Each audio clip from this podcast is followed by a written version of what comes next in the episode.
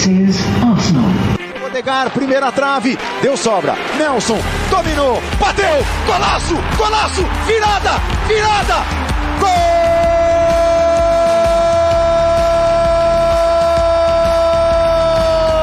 Nelson! Fala, Gunner! No último instante! Com Paulo Filho e Thiago Damulakis. When I lose that duel, I'm upset. When I lose side of games, I'm upset. Don't give in ever.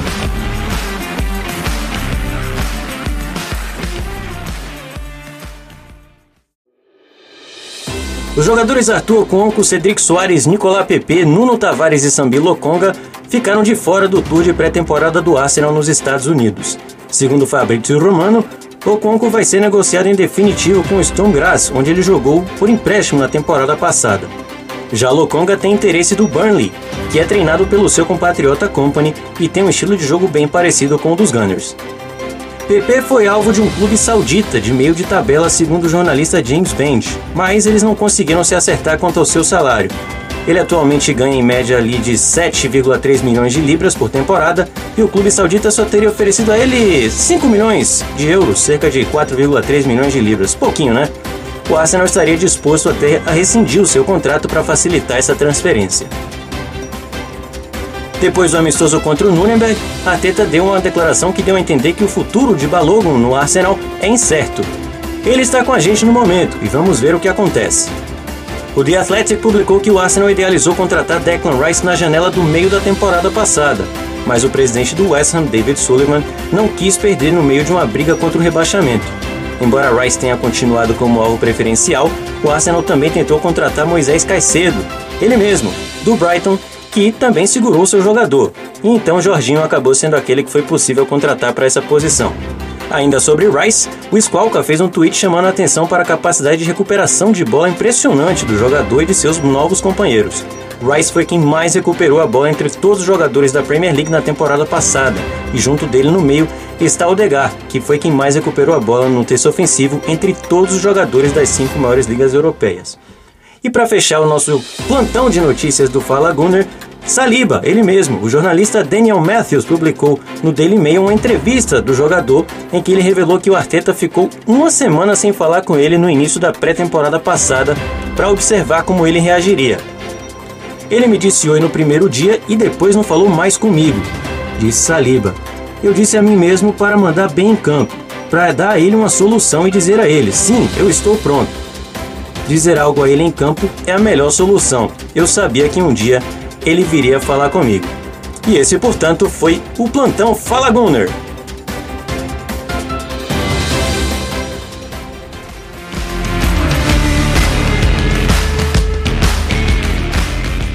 Muito bem, então, aí ó. Agora a gente tem até plantão Fala Gunner, já viu, Thiago? É, não, não tá fraco não o podcast. O negócio tá ficando chique, rapaz. Mas e aí, beleza? Beleza. Quer dizer, mais ou menos, né? Esse amistoso contra o United foi uma coisa horrorosa. Então, né? Podia ter sido melhor. Eu, eu, inclusive, fiquei pensando no título que a gente podia dar pro, pro podcast dessa semana. E eu fiz uma relação. Eu acho que a atuação do Arsenal nesse jogo contra o Manchester United foi condizente com o uniforme away do Arsenal, né? é, é verdade, não tem como discordar disso. Eu acho que caiu muito bem. Inclusive. Diga. Inclusive na transmissão piratíssima que eu tava vendo o jogo, só o que o chat falava era de como era feio o uniforme. A gente tá virando piada, rapaz, por causa desse uniforme. Foi uma coisa desnecessária. Parece que, parece que, assim, só consigo pensar que a Adidas fez de propósito um negócio desse, porque para um uniforme passar para por aprovação, várias pessoas são envolvidas, inclusive pessoas do Arsenal têm que ser envolvidas nesse todo nesse é. projeto, né? Eu achei até que a, a divulgação ali, o vídeo de anúncio e tal, ficou legal. A, toda a coisa do, do mapa de Islington e tudo mais, mas o uniforme em si não tem condição. Assim, eu achei até que ah, o Arsenal vai jogar um jogo aqui, outro ali, aí a gente vai se acostumando. Não, ele só consegue ficar pior. E aí depois de uma atuação dessa contra o United, eu acho que não tem mais, não tem mais salvação, né? Agora o negócio é usar a camisa 3, né? que não saiu ainda, eu espero que seja aquela que a gente já inclusive postou no, no, no Twitter, mas Vamos ver. Eu, eu, eu acho que pior do que a 2 não tem como ficar, não. É, não, ali é difícil mesmo. Mas muito bem, vamos falar aqui então da, das notícias, né, que a gente acabou citando aí no, no plantão Fala Gunner. Teve até bastante coisa acontecendo, a gente estava se preparando para fazer a pauta do, do podcast, achou que não ia ter muita coisa, achou que ia dar 20 minutos de podcast, né, mas apareceu aí um monte de, um monte de coisa. Primeiro, claro, do, do elenco que foi para os Estados Unidos, alguns jogadores acabaram não viajando, acho que já meio que fica, ficou ficou claro que o Cedric, o PP, o Nuno e o, e o Lokonga não iam ser utilizados, né? É, esses aí não foram surpresa, não. O Conco também não chega a ser surpresa ou deixar de ser surpresa porque é meio irrelevante, né? Exato, acho que do, os outros que, tinha, que já fizeram parte, né, uma, uma época aí do, do elenco principal do Arsenal, ficou bem claro que ele já não tem mais espaço e que o Arteta vai tentar de tudo para negociá-los aí. Eu acho que a gente vai acabar conseguindo. Não sei o caso do PP que acabou, enfim, rejeitando um, um salário aí de 5 milhões que ofereceu pouco lá, né, o clube saudita. Realmente está complicada aí a situação do, do PP, mas vamos esperar para ver as próximas semanas aí. O Arsenal ainda tem o quê? Mais um pouco mais de, de um mês, talvez, para fazer essas negociações? Ou até mais, né? É, eu vou até checar aqui quando é que fecha a janela, mas eu tenho quase certeza que é 1 de setembro. É, então tem um pouquinho mais de um mês aí para fazer essas negociações. Eu acho que vai conseguir sim. Tivemos também aqui as notícias do, do Balogun, do Rice e do Saliba. O Balogun, que a gente vai falar bastante ainda aqui no podcast, ele não teve, eu acho que ele ainda não teve os minutos que ele acho que precisa, né, para poder mostrar seu futebol nesses amistosos. Então acho que realmente está meio incerto a permanência dele, mas o que, que você acha? Eu acho que depois do que Arteta falou sobre é, vamos ver o que acontece, por enquanto ele tá com a gente, eu acho que é, eu acho que ele vai acabar saindo. É, Inclusive eu... porque diga. Não, eu não sei porque eu vi também uma declaração dele falando que ele tá pronto para a temporada. Então assim, acaba ficando esse disse-me-disse, alguém uma, uma pessoa fala uma coisa, outra fala outra, e a gente fica meio perdido nessa, né? Mas é fato que hoje a prioridade do Arteta é o, é o Enquetia e não o Balogun. É, até porque ele já teve uma temporada. É, é, foi, foi importante na temporada passada inteira, né? Já tem essa experiência aí de Premier League. E não dá para dizer que ele não que ele não fez a parte dele, né? Quando o Gabriel Jesus estava machucado, ele substituiu muito sim, bem. Sim, sim. Então, é complicado você abrir mão dele e por, um, por uma incerteza, né? A não ser que o Balogun fosse muita certeza, né? Fosse como se você estivesse contratando um craque já. Aquela coisa, né? Se a gente tivesse contratado o Balogun agora, depois de ter marcado 21 gols na Liga, talvez a gente tivesse uma percepção diferente disso também, né? Bem verdade. Se tivéssemos pago aí. Se a gente tivesse pagado 60 milhões de libras por ele, aí a gente tava aqui pedindo pra ele jogar. É. Né? Tchau, Enquetia. Quando, quando o Arsenal contratou o Giroud, ele tinha sido artilheiro na, na França, né? Mas não me lembro com quantos gols foi mais do que 21. Eu acho que, eu acho que nem foi 21. Acho que foi menos até. Posso checar aqui. É, mas é, é eu acho que acabou tendo muito mais hype de Hulk, que, assim, como fazedor de gol é, é pior do que Balogun, né? Não, e, mas... e a gente contratou Giroud, a gente contratou Giroud para ser o titular da posição, né? E o Balogun chegaria para ser ali o número 2 ou até número 3 se o, o NKT ia ficar, o que é o que vai, deve acontecer, né? É. Inclusive, é, do jeito que o Arsenal tá, as, as, declarações, a gente ainda vai falar um pouco mais sobre isso depois, de competitividade no elenco e tal. Mas se no final da temporada a gente mantiver os três, né, Gabriel Jesus, Enquetia e Balogo, eu também não vou ficar surpreso, não. Porque tá parecendo que é uma, um projeto ambicioso de, de ter um elenco grande e com várias opções. Porque é, Gabriel Jesus e Enquetia, eles têm um estilo meio parecido, né? São jogadores que fazem os outros jogarem, né? Eles têm, têm boa capacidade de, de girar, de, de driblar, de se movimentar, mas não são exímios fazedores de gol. E Balogun é o contrário, né? Ele não, não contribui tanto para o time, mas é, só pensa no gol, né? Tem mais perfil de fazedor de gol. Então, dá, dá até para manter os três. E eu acho que o Arteta tá meio traumatizado com a temporada passada que a gente acabou ficando com um elenco curto, né? E ficou precisando Sim. realmente de reposição em algumas posições. Por isso, inclusive, que eu acho que ele também tá contando com a permanência do, do Partey, a gente vai falar sobre isso mais tarde também. Mas é isso, tem um elenco robusto, né? A gente sempre reclama que ah, o Arsenal não tem elenco, o Manchester City tem vários jogadores para uma posição, é, e fica toda essa discussão. Talvez agora a gente não precise usar isso como desculpa, né? Talvez a gente vai ter outras peças ali prontas para poder entrar quando alguém se sofreu uma lesão ou suspensão, o que seja. Eu acho que é, no final das contas, eu acho importante sim você ter mais opções. É, se o clube conseguir pagar por isso, é ótimo, né? O problema o geralmente é que você não tem como, como custear todo mundo. Sim, o ruim é só a questão de também gerenciamento de elenco, né? Porque vai ter gente ali que vai ficar muito tempo sem jogar e para você manter ali 25, talvez, jogadores satisfeitos, a gente sabe que é difícil.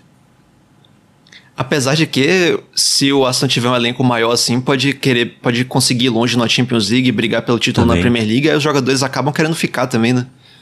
Sem dúvida. Acho, acho que é uma temporada assim que é uma grande oportunidade para vários jogadores, né, que nunca conquistaram um título, um, é, jogadores que estão com fome ainda, então eu eu jogando pelo Arsenal eu ficaria pelo menos mais essa temporada sim. acreditando no, no que pode acontecer até o fim e depois aí sim buscar um time para poder seguir a minha carreira, mas eu ficaria sim mais essa temporada.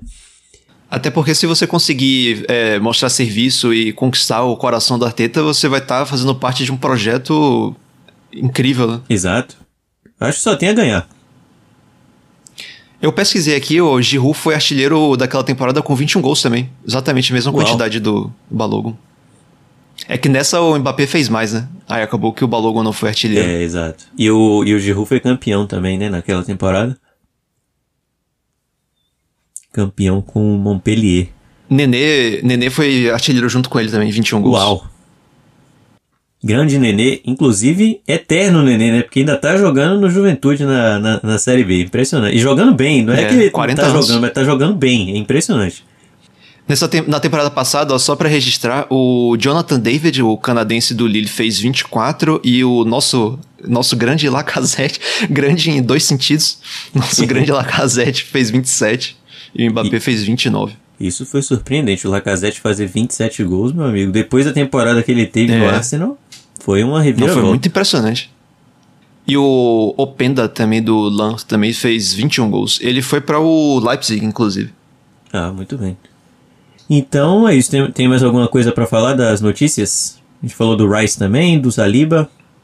O Saliba que revelou, né, como a gente falou aí nas notícias, essa questão dele do Arteta ter meio que tipo ignorado ele ali nos primeiros dias para ver como é que ele ia reagir. Acho que isso com certeza ajudou, porque motivou. Tem jogador que aceita, que encara isso, essa situação de maneira diferente, né?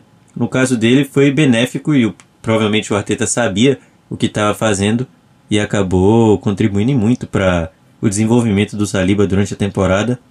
E ele tá cada vez mais monstro, né? Impressionante. É, a gente de fora que não conhece ele não tem como avaliar muito bem isso, né? É uma das qualidades de um treinador que a gente não, não pensa geralmente, né? O, o a habilidade de gerenciar pessoas, né? Se a Arteta tiver realmente detectado uma necessidade de fazer um desafio assim, né? Bem, bem legal. A gente fica feliz de, de ver. Ah, porque assim, a, a, gente não tem dúvida por todas as declarações que já foram dadas de que ele sabe gerenciar os jogadores, né? Sem dúvida. Isso é, isso é bem importante, então, parabéns. Deu certo, né? Até agora deu certo. Acho que não tem ninguém ali que não está comprometido com o, com o projeto. Muito bem, então. Então falamos aí um pouco, passamos pelas últimas notícias do Arsenal, claro, com, o, com até com o plantão Fala Gunner, como eu falei para vocês. Se vocês gostaram, inclusive, comentem, mandem pra gente lá no Twitter se vocês curtiram esse formato, que aí a gente pode continuar usando aí pros próximos episódios. Mas agora vamos falar, é claro, da estreia oficial do Arsenal na pré-temporada contra os All-Stars da MLS, que inclusive foi um jogo que enganou bastante, se a gente for considerar o segundo jogo do Arsenal na pré-temporada, que foi contra o Manchester United nesse sábado, derrota por 2 a 0 Contra o MLS All-Stars, vitória, vitória por 5 a 0 E não deu assim para ter uma noção de como que o time estava, porque o time do MLS All Stars parecia mais um aquele time que você escolhe ali na antes da pelada, né? Você vai ali, bate para o ímpar, você É. vai escolhendo um monte de jogador e bota ali pra jogar junto. Os caras treinaram acho que dois dias antes Foi do- literalmente isso, né? Foi isso. é, o- e, e não sei nem se foi o Rooney que escolheu, que era o treinador, né? Eu não sei nem se foi ele que escolheu. Acho que foi a federação ali, a própria MLS, que colocou esses jogadores juntos. Então não dá pra gente ter como parâmetro de, ah, foi um- uma excelente atuação do Arsenal. Não dá pra comparar um time que tem- vem jogando aí há dois anos juntos e um, e um time que acabou, que foi escolhido na semana passada. Então, acho que já, já era meio que esperado essa vitória confortável do Arsenal, como foi, inclusive. Você acha que deu para tirar alguma coisa de positivo desse, desse jogo? Tivemos a estreia, claro, do, do Rice, tivemos a estreia do Timber também, que teve um bons lances ali, o, o Timber principalmente, o, Ri- o Rice foi um pouco Sim. mais apagado, né? Claro, fez uma partida ok, nada demais, mas o Timber se destacou ali nos, nos minutos que ele acabou tendo. Fora isso, acho que o grande destaque do jogo foi o Trossard, que acabou com o primeiro tempo. O, o Saka também o estava muito bem no, no primeiro tempo. Recebe, as principais jogadas do Arsenal foram ali pelo lado direito com ele, né? O primeiro gol sai num lançamento para ele, que ele entra na área e corta para dentro, a bola sobra pro Gabriel Jesus, que fez um golaço ali meio que de cobertura. E o segundo gol a mesma coisa, o bola no Saka e aí ele tenta cortar para dentro, tocou para trás e o Troçar fez o segundo. O primeiro tempo terminou 2 a 0, depois no segundo tempo o Arsenal fez mais três com o Jorginho de pênalti, Martinelli e o Kai Havertz que fez o seu primeiro gol depois de uma polêmica que rolou na semana, porque no dia anterior ao jogo teve o, o Skills Challenge, né? Da, que o, o- os americanos gostam muito da- dessa coisa de entretenimento e tudo. A gente tem na NBA o All-Star Weekend, que tem o jogo All-Star, mas também tem o, o Skill Challenge, que é ali os jogadores mostrando um pouco da habilidade que tem. E foi ali um desafio de finalização, de, de passe, de domínio, de voleio, né? Chute de voleio. Alguns é, fundamentos do futebol. E o- na hora do, do voleio, o Havertz estava participando e ele errou todos. Ele não conseguiu fazer um gol. E aí virou o assunto do Twitter, todo mundo criticando, falando que era um absurdo um jogador profissional não saber é, fazer um gol simples desse, dominar no peito, chutar pro gol e tal. E aí chegou no jogo, o, veio o cruzamento da, da direita agora aqui, do Marquinhos, que foi, entrou muito bem no jogo, inclusive. E aí o Havertz dominou no peito, já é, direcionando a bola pro, pro pé, né? E aí chutou de voleio para fazer o seu primeiro gol com a camisa do Arsenal. Mas e aí? O que, que você achou do jogo? O Skill Challenge era treino, né? Aí agora ele fez de verdade. Pô, mas é- é, esse jogo é, é complicado até comentar, né? Porque o tanto de espaço que tinha era um negócio absurdo. Inclusive, o, o- eu tava vendo os lances de Busquets estreando pelo Inter Miami contra o Nossa. Pachuca. Era o Pachuca, Cruz né? Azul, Eu acho. Cruz Azul. Ah, Cruz Azul. Então, o tanto de espaço que tinha ali. Então você vê que o- os times ali da América do Norte realmente é, é outro nível tático, né? Aí fica até difícil comentar, porque o espaço não, não faltou pro Arsenal. O gol de Martinelli mesmo é, saiu sozinho ali, correu o campo inteiro sozinho, sem ninguém acompanhar ele. Tudo bem que foi um passe genial do, do Odegaard, né? Mas mesmo assim. É complicado. É, é- claro que sempre dá pra observar uma coisa ou outra, né? O Timber, como você falou, entrou muito bem. Um jogador bem interessante, ele recuperou. Logo, a primeira bola dele, eu acho já foi uma recuperada bem assim. é, que é a cara dele, né? Entrou forte, pegou a bola, já saiu jogando.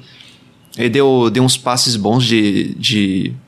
Teve um passe mesmo especificamente que ele deu uma cavadinha entre dois jogadores do, do All-Stars. sim. Aí você vê realmente a qualidade dele. E ele entrou como lateral invertendo, né? Que depois contra o United foi. Ele já começou de titular assim, de lateral direito invertendo. Mas acho que esse, jogo contra o All-Stars não tem muito o que comentar, não. É, eu acho que foi mais válido, inclusive, o jogo. Seria, né, mais válido o jogo contra o Nuremberg do que contra o MLS All-Stars, porque o Nuremberg, pelo menos, é, É, um time que sempre tá jogando. jo- E foi um a um, né? Tudo bem que o Arsenal não utilizou todos os titulares, mas mesmo assim foi um a um. É, no, no início do jogo eles estavam saindo muito bem da pressão do Arsenal. Estavam saindo jogando, com o goleiro participando da saída. Realmente você vê o, o nível diferente né, do time. Aí você vai para o All-Stars, tem aquele zagueiro lá, o que entrou e fez o pênalti.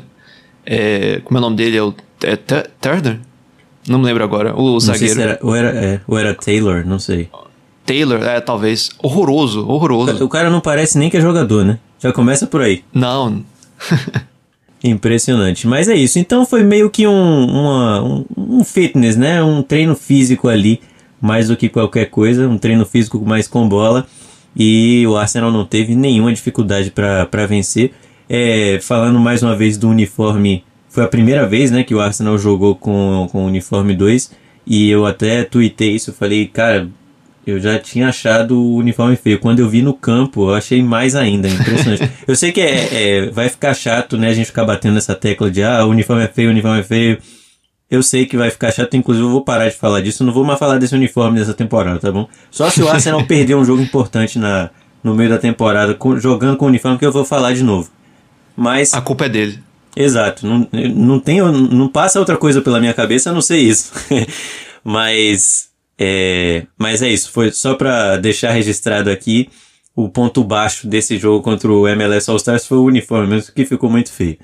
É, é isso, 5 a 0 o, o, achei que o Jorginho entrou bem no segundo tempo, o Martinelli entrou bem no segundo tempo também.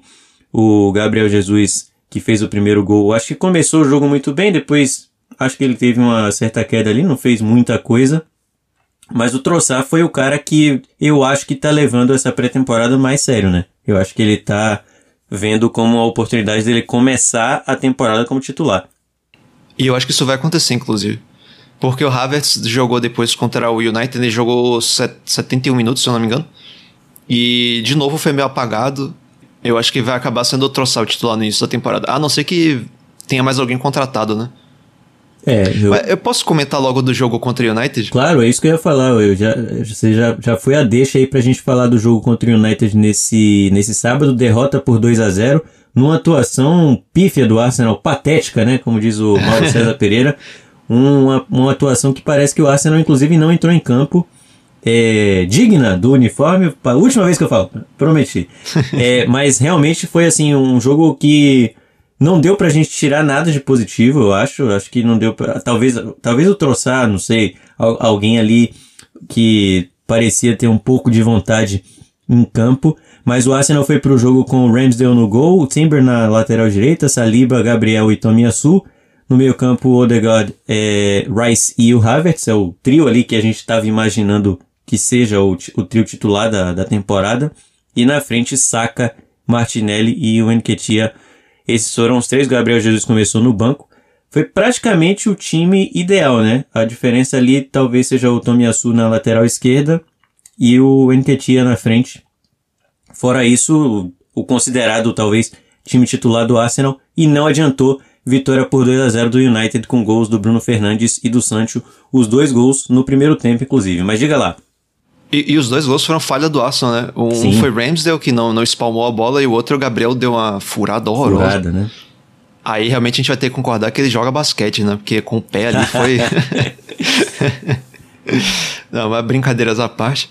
É, o que eu ia comentar, que eu tava querendo pegar o gancho do comentário anterior, é que o, o meio com o Rice e Havertz, tudo bem que foi a primeira vez que a gente viu eles jogarem juntos, né? Mas é, é, eu acho que é meio preocupante é, começar a temporada assim, porque a gente viu é, que eu acho que para o estilo de jogo do Arsenal, que é, é, super de combinação, uma coisa toda bem orquestrada, quando você muda dois jogadores, como foi o caso, inclusive o Havertz, que é um jogador de projeto, é, de projeto na posição, digo, acaba que muda muito, você perde muito do entrosamento do time.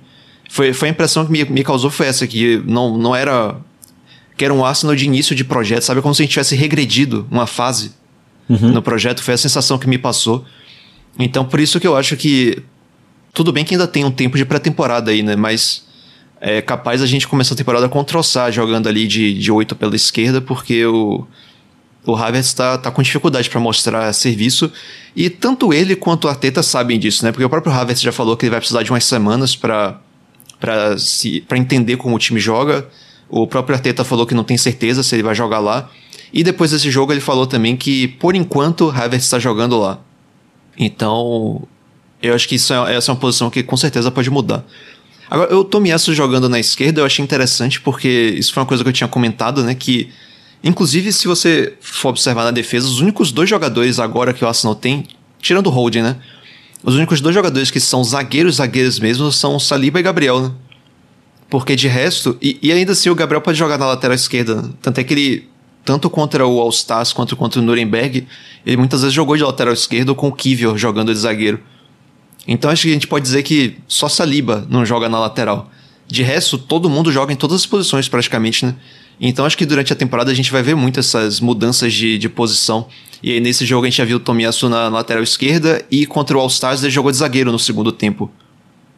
Então, assim, a, a, gente tentando aqui, né, ver alguma coisa do. Tipo, aproveitar alguma coisa desse amistoso. É, que é isso, a indicação de diferentes possibilidades, né? O White depois entrou como, como zagueiro. Não, primeiro como lateral e depois como zagueiro, porque eu também já tô confundindo o jogo com o outro. mas mas teve, teve um jogo que o White mudou de posição de lateral para zagueiro. Depende de quem são os parceiros. E é interessante isso. A gente vai comentar mais sobre essa imprevisibilidade daqui a pouco. É, o, o Party também entrou no segundo tempo, né? O Party que chegou. De lateral, de... né? Sim, ele que chegou depois nesse tour nos Estados Unidos. Ele até surgiu uma especulação de que talvez ele não, não tinha viajado porque estava de saída do clube e tudo mais. Mas parece que foi mais uma questão física mesmo, né? E. Foi. Então ele se. Ele viajou, de, depois chegou, né? Junto com o elenco e participou então do segundo tempo ontem contra o Manchester United. Entrou inclusive no lugar do Rice. E amistoso é aquela coisa, né? O, o Arteta usou o time que ele pensa talvez quase o time titular no primeiro tempo, mas depois fez várias alterações. Entrou praticamente o, o banco todo ali no, no segundo tempo, então é realmente um jogo em que é muito mais um teste do que qualquer outra coisa. Eu acho que o Manchester United possa ter até levado um pouco mais sério esse jogo do que o Arsenal. É, muito pela questão de talvez precisar ganhar confiança para o início da temporada. Perdeu pro, pro Arsenal na temporada passada o último jogo entre as duas equipes. Talvez queria ali dar uma resposta, até porque teve alguns jogadores estavam realmente jogando como se fosse final de Copa do Mundo, principalmente o Lisandro Martinez que deu uma entrada criminosa no Saka. Foi. Algo que é inaceitável para um jogo de, de pré-temporada. Ainda mais que é o, o segundo jogo de pré-temporada. Não é nem uma Community Shield ou qualquer coisa assim. Foi apenas um jogo aí de pré-temporada nos Estados Unidos e o Lisandro quase arrancou a perna do Saka e colocou ali como troféu. Eu não, eu não acreditei quando eu vi aquele lance. E aí, a partir dali eu falei, não, realmente os caras estão com muita fome, então eu vi até um post no... É, teve briga em amistoso, né? Sim, e eu vi um post no, no Twitter do United que era uma imagem falando assim, que o Ten Hag falando que eles não jogam amistosos. Ou seja, querendo... É, ele tava comemorando os gols, né? Sim, e querendo e deixando claro que ele tava ali querendo ganhar o jogo mesmo. Eu acho que o Arsenal não entrou nessa vibe e por isso que ficou parecendo no final do jogo que o Arsenal não entrou em campo, porque eram times em sim, assim, em ritmos totalmente diferentes. Então acho que isso acabou fazendo muita diferença também no jogo. É aquela coisa, jogo de pré-temporada a gente não pode ficar aqui batendo no time falando que ah, é um absurdo, tá tudo ruim, tá tudo errado. Não, porque a gente já falou aqui a, a situação, né? Tem muitos, muitos testes, é, novos jogadores são colocados na equipe titular, então tem tudo isso, mas também não dá pra gente só falar aqui que tá tudo bem, porque foi um jogo que foi um sinal de alerta ligado, né? Pra mostrar que não tá tudo bem também, não tá tudo maravilhoso e não é o time que terminou a temporada, aliás, terminou não porque terminou muito em baixa, né? A temporada passada. Mas aquele Arsenal que a gente está acostumado a ver. Se contra o Barcelona continuar desse jeito, aí realmente é para se preocupar, né? Porque depois o Arsenal só tem mais um amistoso, que é contra o Monaco na Emirates Cup, e depois já começa a temporada oficialmente, né? Com a final da. com a Community Shield. Então tem mais dois jogos que vai aí. ter um, um que vai ter um certo grau ali de rivalidade, até porque Sim. hoje Manchester, Manchester City e Arsenal são os dois times que brigam por pelo, pela Premier League, então vai ser um jogo bem interessante também. E eu acho que é melhor o Arsenal entrar ligado, né? Com certeza. Competitivo. Arsenal City está virando o novo Arsenal United, né? Inclusive com treinadores icônicos, né? Verdade. né? Wenger contra Ferguson, agora Arteta contra, contra Guardiola. Verdade mesmo. Bons tempos chegando de novo. tomara, tomara que com títulos pro Arsenal com certeza. Se contra o Barcelona. Inclusive, eu tô até curioso para ver o que, que a Arteta vai fazer. Se ele vai tentar o mesmo time de novo para ver como é que vai ser, né? O que é que vai ter mudado. Ou se já vai ser diferente. Mas se for, se for mal contra o Barcelona de novo, aí realmente é, é para ficar um pouco preocupado. É, inclusive, o, o, jogo contra o Barcelona tem, tem que ver se vai acontecer, né? Porque o. Eu acho que era hoje que é. o Barcelona ia ter um amistoso contra. Hoje, no caso, domingo, a gente tá gravando isso domingo. Eu acho que hoje ia ter um amistoso contra a Juventus que foi cancelado porque todo mundo no Barcelona tá. É, com, a, com a boa e velha. Sofreu? Com a boa e velha caganeira, né? Oi, rapaz, o negócio ficou, ficou feio, cancelou mesmo o jogo. É, então vamos ver se. É, é quarta-feira, né? O jogo? Contra o Arsenal? É, eu acho que sim. Vamos ver se até lá o pessoal se recuperou. Conf, conf, confere aí depois. Se é na, na quarta-feira, que aí a gente já passa também horário, essas coisas. O, o, a, em questão de, de transmissão, tá um pouco complicado de acompanhar os jogos, né? O, o primeiro jogo contra o All Stars foi transmitido pela Apple TV. E ontem tava só no, no site do Arsenal, no arsenal.com, e também no site do Manchester United, só que tinha que pagar. Eu acho que o do Manchester United não, não tinha que pagar, não, era só você fazer a conta. Mas a gente achou aqueles links ali, perdido no meio do nada, e conseguimos acompanhar, portanto, essa derrota do Arsenal. O jogo, inclusive, teve uma disputa de pênaltis no final, né? Ainda rolou isso e o Arsenal perdeu de novo. Você tem aí os, é, os, os, jogadores que marcaram e que perderam os gols? É, foi Fábio Vieira o único que perdeu. Deixa eu ver quem foi que fez. Fábio Vieira perdeu o pênalti. É... Eu não entendi nada, né? O Arsenal perdeu o jogo, aí eu falei, ah, beleza, vou desligar aqui. É, aí do desliguei. nada veio uma disputa de pênalti. Né? veio uma disputa de pênalti ali no final. Eu nem vi a disputa. Bem curioso. Parece que já estava é, já tava definido antes do, do jogo começar, já tinha certeza que ia rolar uma disputa de pênalti no final. Entretenimento, né? Foi Casemiro pro United, e depois o Odegaard empatou pro Arsenal, Dalot fez pro United, Trossard empatou, é, Lindelof fez 3 a 2 pro United, depois Fábio Vieira perdeu, é, Rashford converteu, Jorginho converteu e Eriksen converteu, aí terminou 5 a 3 Muito bem, então o Arsenal perdeu no tempo normal e depois perdeu novamente na, na disputa de pênaltis aí para encerrar esse amistoso contra o Manchester United. Você conseguiu o dia e horário do jogo do Barcelona? Vai ser quarta-feira, 11h30 da noite. Tá aí, então, bem, bem tarde, né? E vai ser em Los Angeles, né, o jogo? É. Muito bem, então, Quarta-feira a gente vai postar no Twitter mais informações aí em relação à transmissão e tudo mais. Eu tenho quase certeza que o jogo vai ser transmitido novamente no, no, no Arsenal.com. Para o jogo contra o United era 6, 6 libras ou 7 libras o, o valor para você assistir. E eu acho que contra o Barcelona é 4,99. Então fica esse valor aí. Mas se a gente achar algum link se a galera compartilhar links lá no Twitter, a gente posta também para vocês poderem acompanhar. Nenhuma emissora grande está transmitindo esses amistosos do Arsenal agora, nessa, a não ser o jogo contra o MLS que foi pela Apple TV. Infelizmente, né? Porque a gente está querendo aqui assistir os jogos e tá ficando difícil de, de, de acompanhar. Mas a gente dá um jeito. Ontem a gente deu um, um jeito. Vamos ver. É, sempre, sempre tem um jeito. Tomara que a gente consiga também contra o, contra o Barcelona e que o Arsenal possa ter uma atuação pelo menos digna, porque ontem realmente a gente está gravando no domingo, como, como o Thiago falou. É, ontem foi difícil, né? Eu, eu não vou mentir que deu não sono. teve nada no jogo. É, deu sono. É, no, no, o Arsenal não criou nada. Foi zero. Se eu pudesse dar uma nota pro, pra atuação do Arsenal ontem, é zero. É como se não tivesse entrado em campo. É, por aí. Muito bem. Então, é, você, você queria falar sobre as declarações do, do Arteta depois do jogo? Que ele falou também, né? É, isso é, é, isso é que foi interessante, né? O que cercou o jogo foi mais interessante do que o jogo em si. é, a gente estava falando, é bem importante, sobre a imprevisibilidade do time, né? A Teta deu uma declaração sobre isso. Ele disse: A ideia é sermos mais imprevisíveis a cada ano e nos tornarmos mais difíceis de nossos adversários nos pararem e anularem o que queremos fazer. É por isso que temos, principalmente na zaga e no meio, as opções que temos para abrir os espaços. Temos muito mais opções do que tínhamos na temporada passada. Temos que começar a fazer as coisas certas na pré-temporada para termos o melhor entrosamento e a maior coesão possíveis no time. É isso aí tem mesmo, porque é o que eu tava falando, o time com, com o Rice e o Havertz ali no meio perdeu a, perdeu a coesão. Né? o entrosamento a gente já sabe que não tem. E ainda sobre isso, ele, falou sobre o Havertz especificamente.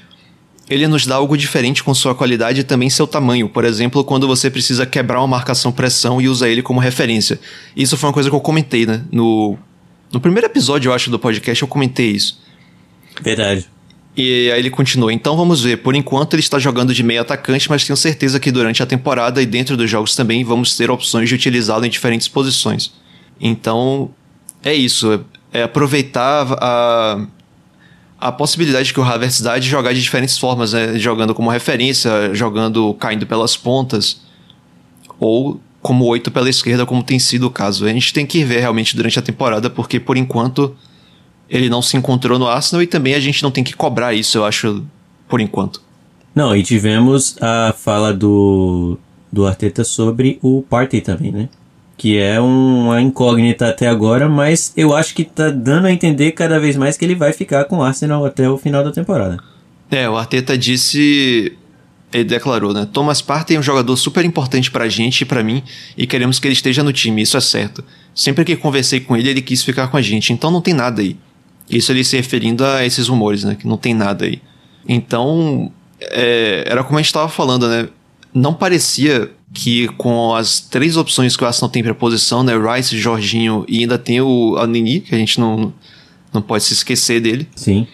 Inclusive ele viajou, né, que ele tava machucado, mas viajou, tá com o time lá nos Estados Unidos. É, eu acho que ele tá virando meio que um cara ali de, de elenco mesmo, assim, de grupo. É, inclusive os vídeos que o Arsenal tem feito ali do tour nos Estados Unidos, postado no, no canal do YouTube, o Euneni, ele sempre é o cara mais animado ali, ele é o que, sabe, pega o celu a, a câmera para ficar gravando o pessoal. Então, assim, eu acho que é o tipo do jogador que tá. Vai esperar o seu contrato se encerrar com o clube, tá feliz ali, sabe do, da, do, do, nível dele, então ele entende que ele não, não tem condição de ser titular. E vai talvez ficar no, no elenco de um time que tá brigando por título. Então, por que não? Acho que ele aceitou essa posição de ser mais um cara de grupo do que qualquer outra coisa. Que é importante também a gente ter no elenco, né? É, ele não compromete quando entra também. Ele não faz nada demais, mas também não, não fica errando o passe. Ele é faz o, a parte dele. O problema é só precisar dele por 5, 6 jogos seguidos. Aí vai complicar, é. né? mas aí também dá até pra improvisar alguém ali, né? Improvisa o Timber é. ali. Você falando disso dele ser, tipo, o cara animado, assim, da, do, do, elenco, né? Que tá feliz com a posição dele. Eu só me lembrei da época que a gente ficava com o Kolash Knight só porque ele era amigo do Ozil. é, o segurança, sombrio, né? O é. segurança particular do Ozil. Meu Deus. É, mas então, sobre o Parten, né? Ele... Aí, como, como o Arteta meio que cravou ele permanecendo, perguntaram ele se ele pode jogar com o Rice. Porque, teoricamente, eles competem entre si, né? Aí o Arteta respondeu, sim, eles podem jogar juntos. Isso estava em meus planos. Se você quiser melhorar o elenco, precisa de jogadores que possam jogar juntos, mas precisa também de jogadores na mesma posição que tem que brigar por seus lugares. Isso é uma coisa que não tivemos nos últimos anos e queríamos melhorar isso. E foi por isso que trouxemos Rice também. Então, tá aí. A gente tinha, tinha esse rumor né, do Rice jogar como 8 de vez em quando, mas é, pode o, Partey também jogar de 8. Porque o, o Parten no Mallorca, ele jogava mais avançado, né? Jogava como 10. Não sei se sempre, mas ele jogou assim como 10 no Mallorca. E você vê que ele tem qualidade para driblar e tal. Então, quem sabe, contra os times mais difíceis, é, contra um United da vida, por exemplo, podia ter um meio mais encorpado com Rice e Partey ao mesmo tempo. E Sim, pode ser. E no fim da temporada passada, né, e também nesse amistoso contra o United, a gente viu o Partey jogando na lateral direita. É outra possibilidade também.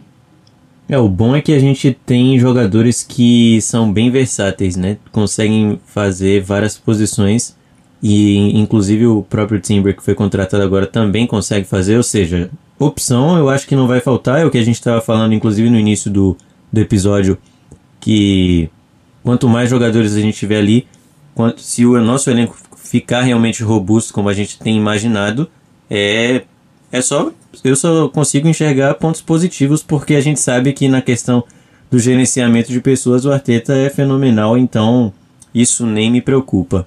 Exatamente. E só para terminar essa parte da imprevisibilidade, é, o Arteta deu, falou: temos o plano A1, A2 e A3. É assim que você olha para isso, estamos analisando as possibilidades. Então é isso, né? Para encerrar o assunto, o plano A1, A2 e A3. E é bom, é bom, é bom ter isso. O, o- uma, da- uma, uma coisa boa do City é isso, né? Um aspecto bem positivo deles é a, a variação. O Bernardo Silva é, jogando de volante, daqui a pouco jogando de meia, daqui a pouco jogando de falso 9, de ponta direita. E vai variando de acordo com o, o adversário e é muito bom ter essas possibilidades.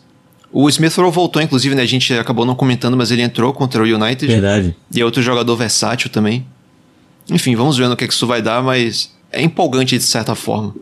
É, por enquanto tá todo mundo também saudável, né? Todo mundo ali participando da, da pré-temporada, o que é muito importante a gente ter. E é, e é uma coisa que a gente tinha falado em outros episódios, a chegada dos reforços antes da, da pré-temporada começar era fundamental, né? Diferente do que a gente se acostumou com o Arsenal de ter jogadores chegando até o último dia da janela. Dessa vez o time completo.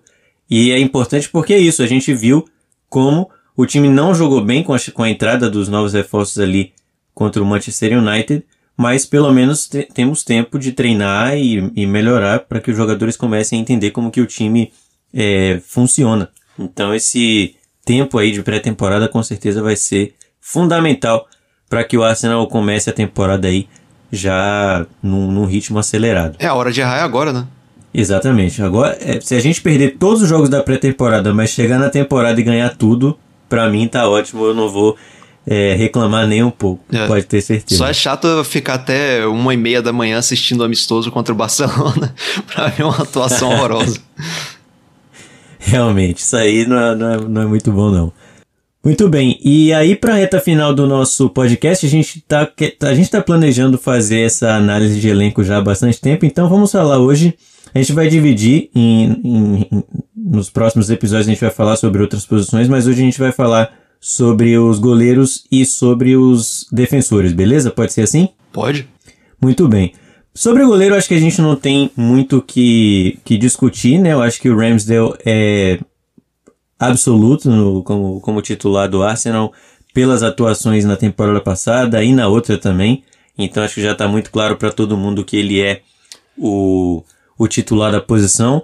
Cometeu um erro no jogo contra o United, mas nada que seja um alerta. Eu acho que é uma coisa que acontece realmente. E é, eu acho que o Ramsdale, além de tudo, é um cara que tem um, um psicolo... a parte psicológica dele é, é de- é um cara vencedor, é de um cara que irrita o adversário. É uma coisa que faltava pro Arsenal. Eu acho que essa personalidade dele acabou ajudando muito, né? Contribuiu muito para que o time se tornasse realmente um elenco ali forte e que consegue é, se dar bem em momentos de, adver- de adversidade. Então acho que o Ramsdale tá aí para ser o goleiro do Arsenal por anos. Eu acho que ele vai ficar realmente no clube aí por anos, então não tenho dúvida de que ele é, vai se tornar provavelmente aí um, um ídolo, uma lenda do clube, se tudo ocorrer como a gente tá, tá esperando.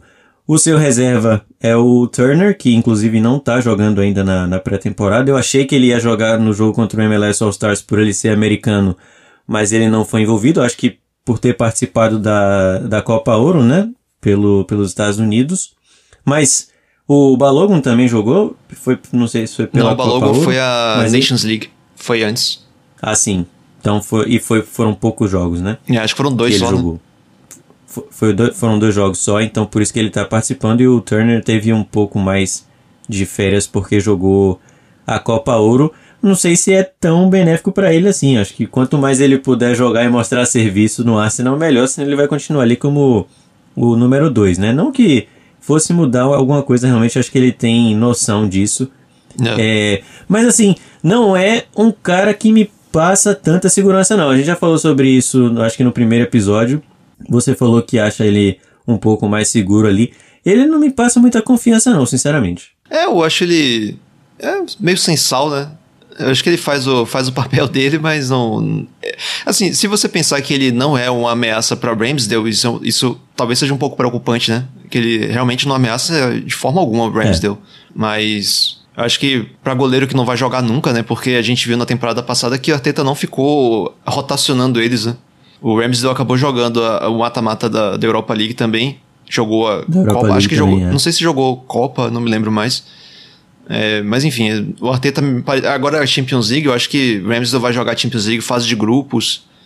Então o Turner pouco vai jogar. e Assim, pra, pra jogar pouco, tão pouco quanto ele joga, tá, tá mais do que suficiente, né? A qualidade dele.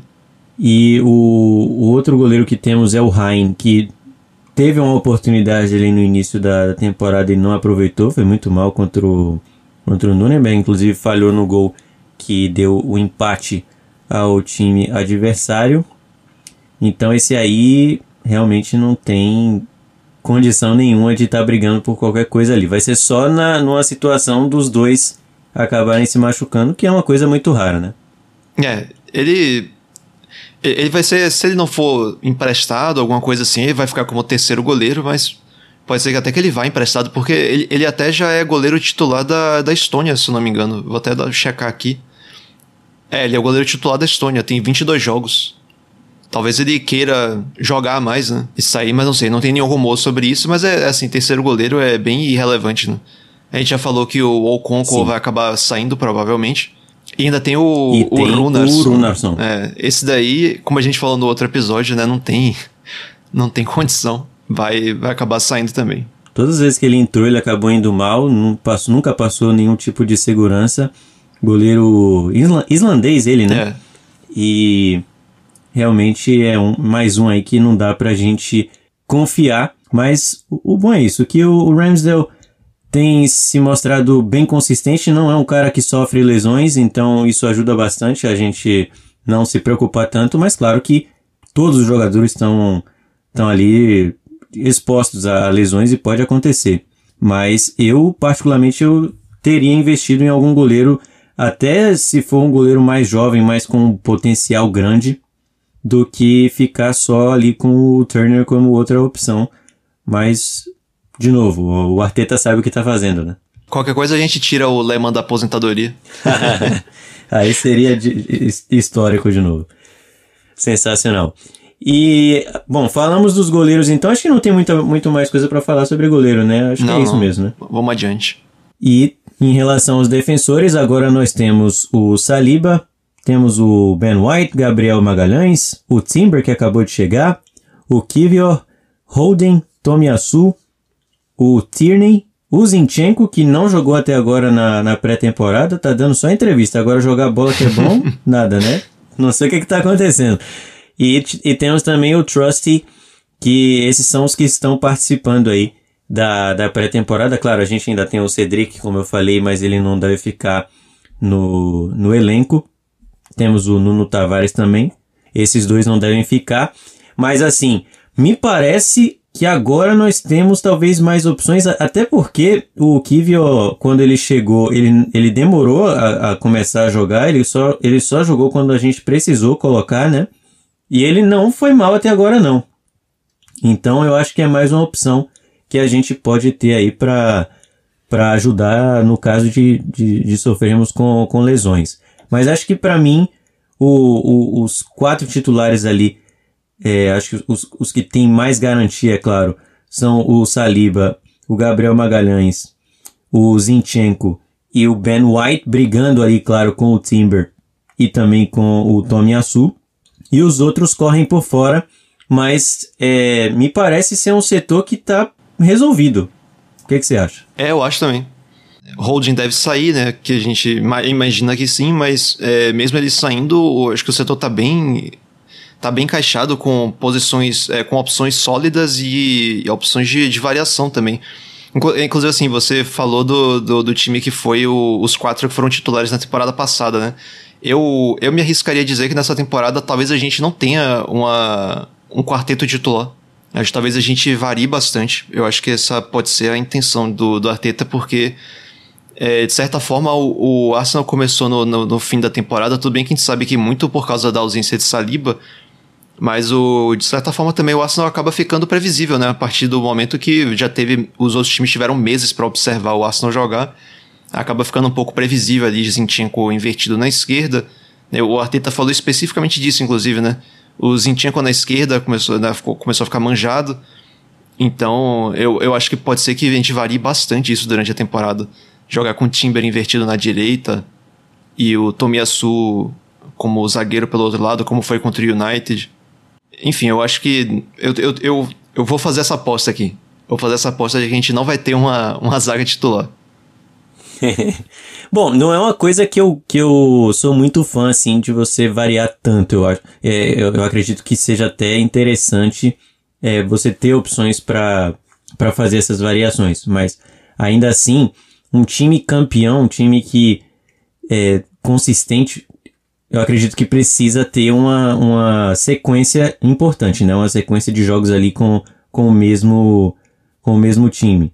Claro que a depender do adversário você vai sim precisar fazer certas variações, mas ainda assim o Arsenal eu tenho quase certeza que vai ter um, um, um back four ali definido já e aí você vai ter um ou outro entrando, mas eu não, não apostaria com você não, porque o, o Arteta tem realmente essa essa característica aqui que vem provavelmente do guardiolismo, né? De querer é, alterar, alternar, ter diferentes maneiras de, de jogar. E é, é, o que a gente falou, quanto mais opções a gente tiver, melhor. Então a gente não precisa se preocupar, porque nesse momento, contando com o Holding, mas sem o Cedric e sem o Nuno Tavares, nós temos 10 nomes ali para a defesa. Então tá mais do que o suficiente. É, é, contra times pequenos, eu tenho quase certeza de que a gente vai com um time mais ofensivo na, na zaga. Por exemplo, Zinchenko e Timber nas laterais. Porque mesmo que o Timber não uhum. inverta, não jogue mais avançado, ele recuado, ele pode. Mesmo jogando, começando mais recuado, ele pode pegar a bola e avançar. Eu acho que a gente vai ver bem mais esse tipo de coisa contra times mais retrancados. O Arsenal com um back four mais agressivo. E contra times mais fortes, um back four mais defensivo, talvez. Por exemplo, sem o Zinchenko na, na esquerda é, e com o Timber na direita. Acho que a gente pode a gente pode começar a ver esse tipo de coisa, assim. A zaga de, contra time forte e a zaga contra time fraco. Muito bem, então. É isso. Opção não falta, então a gente não vai poder reclamar, não vai poder usar isso como desculpa aí no decorrer da temporada, a não ser, é claro, que aconteça aí um surto de, de lesões. Mas fora isso, é, número de jogadores a gente tem o suficiente para fazer uma temporada bem consistente. É isso, então analisamos os, os goleiros e os defensores. No próximo episódio a gente vai então analisar o meio-campo, né? Tanto os volantes quanto os meias. E aí no episódio no seguinte a gente analisa o ataque. É isso? Tem mais alguma coisa a falar? Não é exatamente um comentário, eu só queria lembrar que o Trust, é, é, que é um, uma das opções na zaga, né? Ele foi quem fez o ponto decisivo pro Arsenal ganhar o, o Skill Challenge lá da MLS, né? Que acertou a bola no travessão. Momento legal para ele, porque ele é americano, sempre sonhou em estar no MLS All-Star é, Skill Challenges e sempre sonhou em jogar no Arsenal. Então, assim, é legal, né? A gente, a gente fica feliz pelo cara.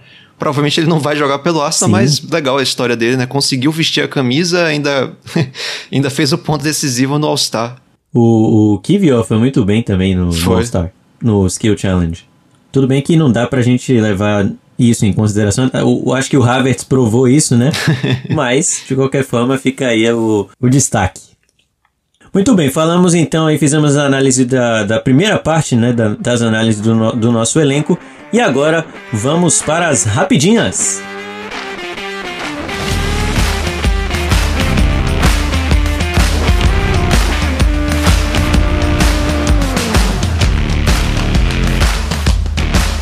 Então. Elenco mais valioso do mundo. É isso mesmo. O Arsenal, com as contratações de Declan Rice e Julian Timber, chegou a ter o elenco mais valioso do mundo, passando o Manchester City. Acho que depois de três temporadas, o Arsenal supera então o Manchester City, que vinha sendo o elenco mais valioso do mundo, agora com 1,21 bilhões de libras. E o City vale 1,19, então a diferença pequena ali. O Declan Rice fez essa diferença praticamente, né? O, sob o comando do Arteta foram investidos 591 milhões de libras, então não dá para dizer que o Arsenal não está gastando grana, que dá uma média aí de 24 milhões por contratação. Claro, esse elenco do Arsenal ele tá, também tá muito valioso pelos jovens, né? Pelo, pelo Saka, pelo Martinelli, por jogadores que o Arsenal não gastou tanto, mas que valorizaram bastante nesse período. Mohamed Kudus, o jornalista Sami Mokbel, do Daily Mail, divulgou que o Arsenal está interessado em Mohamed Kudus do Ajax, avaliado em 40 milhões de libras. No entanto, precisa se desfazer de alguns jogadores antes de tentar alguma coisa. Segundo ele, os jogadores que estão disponíveis para sair e têm pretendentes são Tierney, o Cedric, que a gente já falou, PP, Lokonga, Nuno Tavares e o Holding. Então o Arsenal tentando se desfazer desses nomes para quem sabe tentar mais uma contratação antes da janela se encerrar. De novo, o Sammy Mockbell do, do Daily Mail falou que o Arsenal estaria considerando o diretor médico da Premier League, o Dr. Mark Gillett, para substituir o Gary O'Driscoll, que como já noticiamos no episódio anterior, deve ir para o Manchester United. E o meia Mauro Bandeira, que já treinou várias vezes com o time de cima, foi emprestado ao Colchester United da quarta divisão até o final da temporada. Outro meia da base, o romeno. Aí o Thiago quer me complicar, né? O Catalin Sijan. Também foi emprestado até o fim da temporada. Como é que eu falei certo? Catalin Kirjan. Muito bem, Catalin Kirjan. Foi emprestado até o fim da temporada, ele voltou à Romênia para jogar pelo Rapid Bucurest. E o Bandeira, né, o Mauro Bandeira que a gente falou, que foi emprestado, ele tem 19 anos e o Krijan tem 20. Dificilmente eles vão jogar pelo Arsenal, né? É, mas a gente noticia do mesmo jeito. Exato, então é isso. Notícia aqui no Fala Gunner não falta e eu espero que esse episódio tenha coberto aí para vocês o máximo de informação possível sobre o Arsenal, porque essa é sempre a nossa intenção, é claro. Então, muito obrigado a todo mundo que acompanhou o podcast até aqui. Se você acompanhou até aqui, manda pra gente lá no Twitter é, o famoso COIG, C-O-Y-G, que a gente vai saber que você acompanhou o, o, nosso podcast até o final. Hoje a gente chegou aí bem próximo da marca de uma hora, acho que a gente está cada vez mais conseguindo deixar isso bem certinho, né? Mas a nossa intenção é realmente fazer os episódios com uma hora. Às vezes vai passar se a gente tiver muito assunto para falar, mas com certeza durante a temporada aí a gente vai fazer ali pré-jogos e pós-jogos, não deve passar de uma hora para que vocês fiquem por dentro de tudo que está acontecendo com o Arsenal.